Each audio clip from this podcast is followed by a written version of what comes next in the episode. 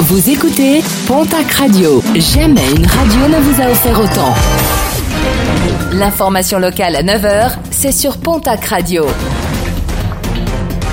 Bonjour Jean-Marc Courage Sénac.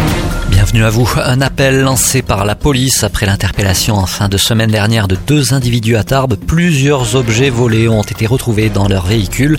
Des câbles électriques emballés et étiquetés, ainsi que des sacs remplis d'effets vestimentaires encore munis d'antivol et de divers objets.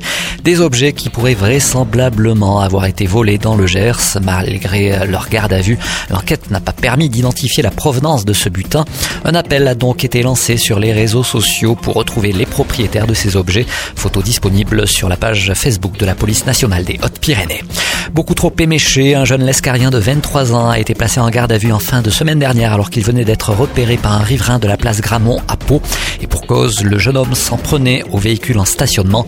Pas moins de six rétroviseurs brisés ayant reconnu les faits. Il fera l'objet d'une composition pénale et d'un stage de citoyenneté. Une cagnotte mise en ligne pour soutenir les deux jeunes qui ont été fauchés à Seignos par un automobiliste ivre alors qu'il circulait sur un scooter. Toujours hospitalisé à Bayonne, le jeune Bagnéré et sa copine ont été grièvement blessés aux jambes. Pour participer à cette cagnotte solidaire, direction le site litchi.com et vous recherchez Laurie et Pierre. Pour la défense de la corrida, une grande manifestation est prévue à Mont-de-Marsan samedi pour défendre la culture taurine. Un projet de loi prévoit en effet d'interdire les noviliadas aux mineurs. Le rendez-vous est fixé à partir de 10h sur la place Saint-Roch où furent érigées en 1757 les premières arènes.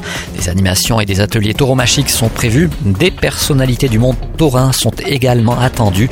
Une première manifestation à Dax le 13 octobre dernier avait réuni pas moins de 700 personnes.